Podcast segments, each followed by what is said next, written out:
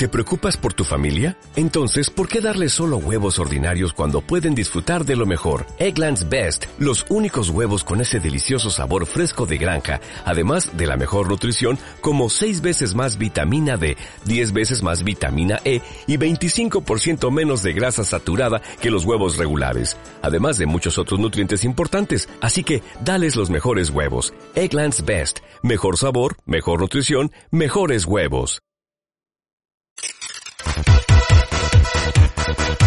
De lunes a viernes, entre las 5 y las 8, a tu bola, con Edu Pisa, aquí, en Onda Aragonesa.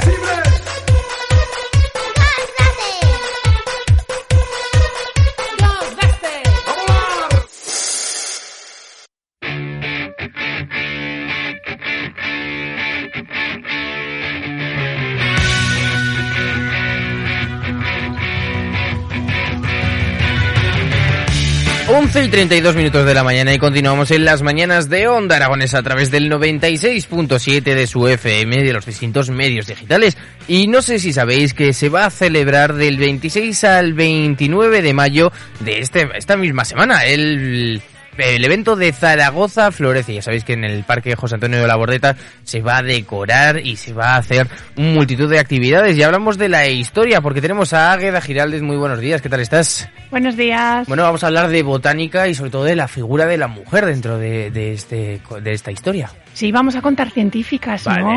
Venga.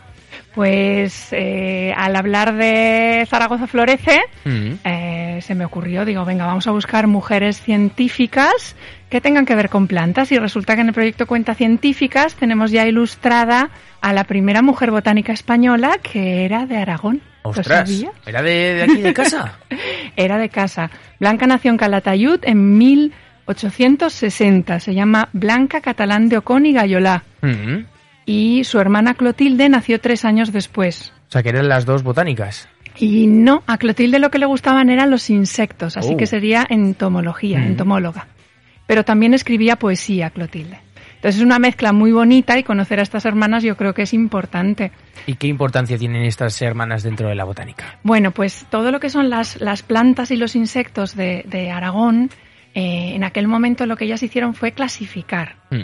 Eh, mm, y cartearse, mandarse cartas con científicos que estaban en Inglaterra sobre todo, mandándoles la información de esas plantas. Y entonces esas plantas se catalogaban, se les daba un nombre, ya sabes que las plantas tienen el nombre común y luego un nombre en... El que no se entiende muy bien, el, que no, se... Exacto, y entonces hay una historia curiosa sobre Blanca Catalán de Ocón, que es que su nombre está en una, en una planta, mm. que es la Saxifraga blanca, que antes se llamaba Saxifraga granulata, y uno de los científicos cambió el nombre y puso blanca en su honor. Lo que pasa que como la planta es blanca, con el tiempo pues se olvidó a esa, a esa blanca que dio nombre a la flor. Bueno, eh, has dicho que son de casa, cuéntanos de dónde eran.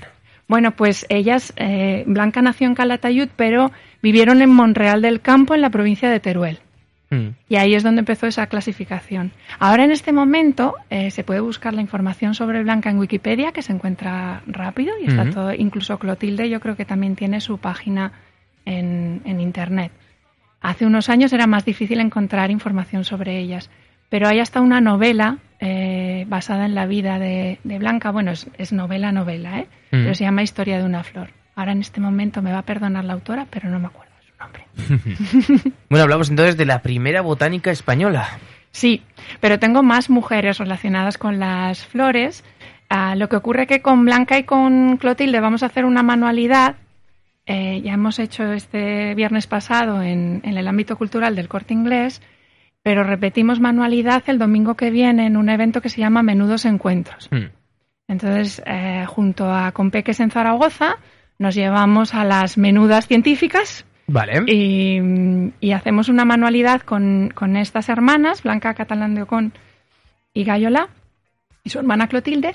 Y lo que hacemos es, bueno, se colorea una ilustración que estás viendo, porque, pero que la gente que nos oye no ve, lógicamente, y que puede encontrar en, en, Internet, porque si pones 12 maneras de contar científicas, encuentras todas las actividades de cuentas científicas en la página web de Mujeres Conciencia pero también lo vamos a poner en con peques en Zaragoza. Entonces se puede hacer en casa, es eh, colorear y luego después hacerle un marco con florecitas. Todo esto bajo el sello de Menudos Encuentros, me imagino. Exacto.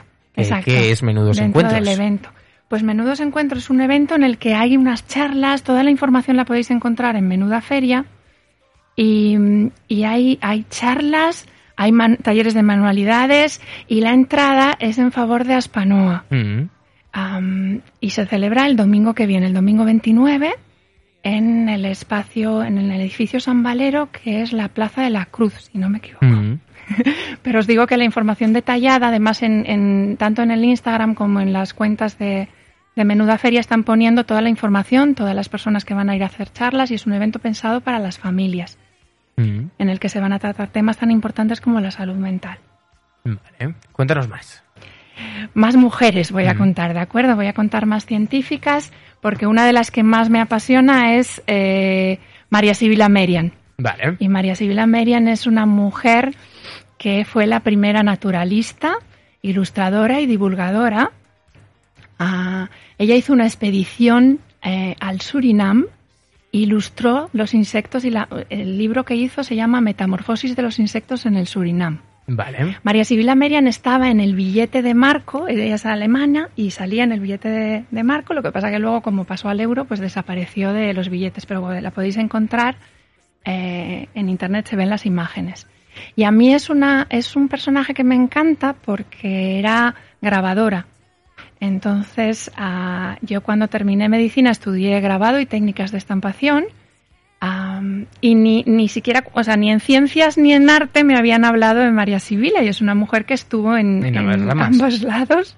Ah, y además me encanta que ella cuando hizo esa expedición para ilustrar los insectos de, del Surinam, claro, los, al ilustrarlos no tenía que ponerles el típico alfiler para luego después traerlos a los museos. Ella trajo las ilustraciones, editó un libro Mm. y ese libro, en lugar de hacerlo en latín, que era con- como, co- bueno, era el lenguaje de la ciencia, ¿no? El idioma de la ciencia en ese momento en el que ella vivió, pues decidió hacerlo en alemán para que lo entendiera la gente, con lo cual, pues ese concepto de divulgar y de que me entiendan, ¿no? Mm. Y aparte está esta idea, ¿no? De, de, eh, claro, el gusano se transforma en mariposa, pero eso no siempre se supo. Mm. Había gusanos y había mariposas y ese, Pero esa se- transformación, esa se metamorfosis. Mm. claro, esa metamorfosis es algo que hubo que demostrar porque había una idea, ¿no? Eh, que era la generación espontánea y era como que si dejas algo en pudredumbre aparecen bichos y cosas que se generan espontáneamente, ¿no? Mm. Así de místico era. Era de Van Helmont esta idea, se equivocó y gozó otras cosas buenas, pero esta no.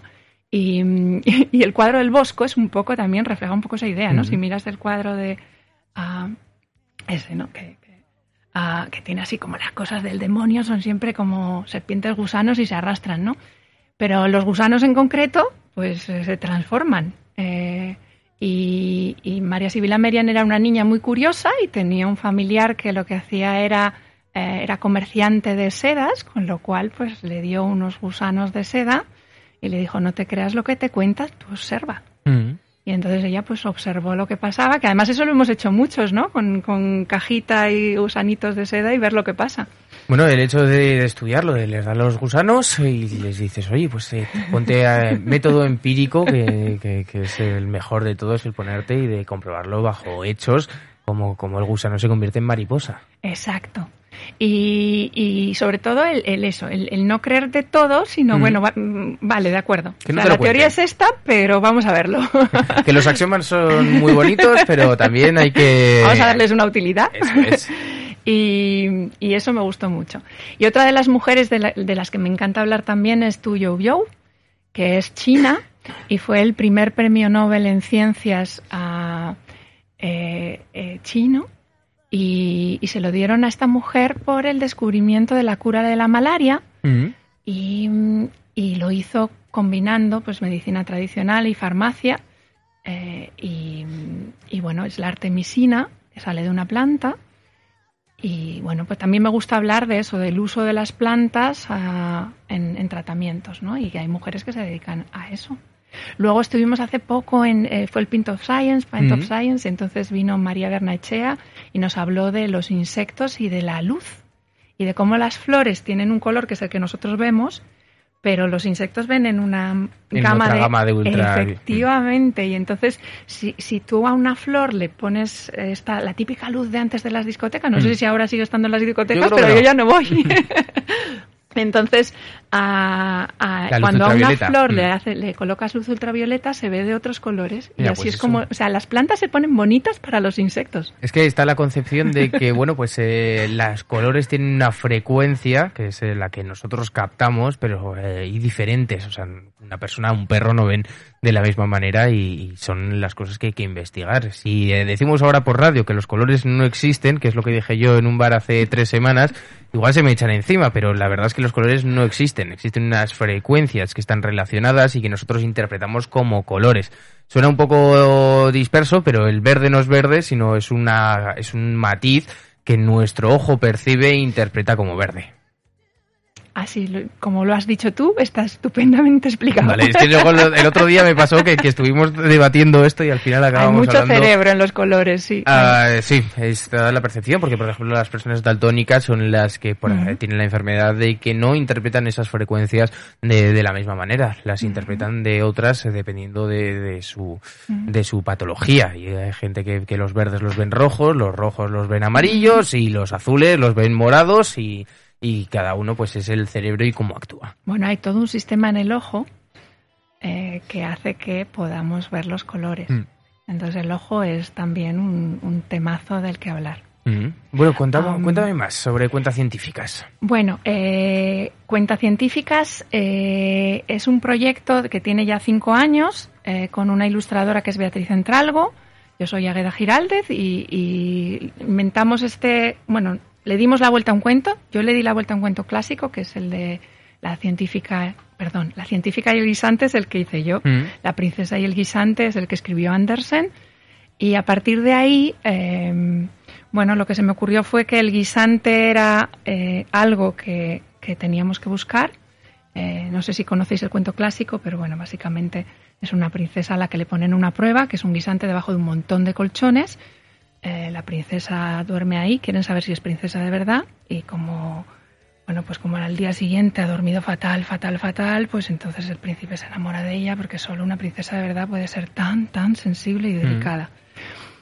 Y entonces, pues bueno, que le di una vuelta. Y entonces, si, si te dejan una cama que tiene 20 colchones y y tú la primera vez que duermes ahí, pues no sé, mi cama solo tiene un colchón. Mm. Y yo me pregunto que qué hay ahí y por qué hay 20, busco el guisante y entonces el guisante es el juego, ¿de mm. acuerdo? Buscamos guisantes y en el caso de las hermanas Blanca y Clotilde Catalán de Ocon, pues el guisante es una saxifraga blanca que sale de un mm. guisantito verde y eh, que es la planta que os he dicho que le dio nombre Blanca y luego después pues hay un insecto que va a olerla. Y el insecto es por Clotilde. Así que en realidad ese guisante no esconde una mujer, sino que esconde dos, porque Clotilde es todavía menos conocida que su hermana y porque no tiene nombre en ningún lado, aunque vivió más, porque Blanca se murió antes. Y, bueno, y la manualidad que, que, vamos a hacer forma parte de una serie de manualidades que hicimos durante el periodo de confinamiento, cada una en su casa ideábamos manualidades y yo grababa unos vídeos, los subíamos a nuestro canal YouTube para que la gente pudiese hacer manualidades y, seguir siendo cuentas científicas desde casa. Mm. Que es estas manualidades que os digo que están en 12 maneras de contar científicas, porque al final pues nos salieron esas 12 eh, vídeos eh, de manualidades. Y una de ellas no está ahí, que es la que vamos a hacer ahora, porque cuando terminó el confinamiento ya cerramos ese pack de 12 maneras de contar científicas, pero mm. seguimos haciendo manualidades y vídeos y cosas para que la gente pueda contar científicas en casa. Y talleres para darle visibilidad. Y talleres, exacto, a la, a la persona, a la mujer en este caso, que es la inventora. por ejemplo, en nuestro caso, las hermanas Catalán de Ocon y Gayola, que, que la primera botánica en España para reconocer y dar visibilidad a todas esas mujeres que han sido tan importantes en nuestra historia, pero que no se les ha dado ni un ápice de lo que debería. Exacto, y esa es la idea. Entonces, haciendo manualidades, además, lo que estamos haciendo pues, es fomentar la creatividad y muchas veces es como una técnica de relajación también. Y en estos tiempos que van así tan rápido, pues está muy bien volver a las cosas mm. lentas. Entonces, en esta manualidad en concreto, lo que, lo que se me ha ocurrido es, uh, ya os digo que está el lago Compeques en Zaragoza y tendremos toda la información en la web de Compeques, pues es hacer una carta porque ahora ya nos escriben cartas, pero es un proceso que te lleva un tiempo. Y entonces, utilizando un troquel, que en este caso es un mini troquel, pero un troquel es como una prensa y se utiliza en grabado, en, eh, bueno, un troquel y, un, y una máquina, un tórculo se llama, la máquina que lo No lo conocía, ¿eh? lo, tengo ahora, la gente que esté viendo en Twitch lo puede observar, pero no lo había visto nunca. Es un proceso divertido porque lo que tienes es pues un, una pieza metálica que tiene un, un borde afilado, pero no corta. Mm salvo que tú lo sometas a presión. O sea, corta papel si lo sometes a presión. en realidad es como el proceso del grabado, pero al revés. En el grabado tendríamos una plancha de metal en la que lo que hacemos son incisiones para meter tinta dentro y cuando le hacemos que tenga presión, pues sacamos un, papel en el que se ha quedado la tinta que hemos echado fuera del metal con esa presión, mm. ¿no? Eso son lo que, bueno, grabado es lo que hacía Goya también, gran figura y aquí muy importante también.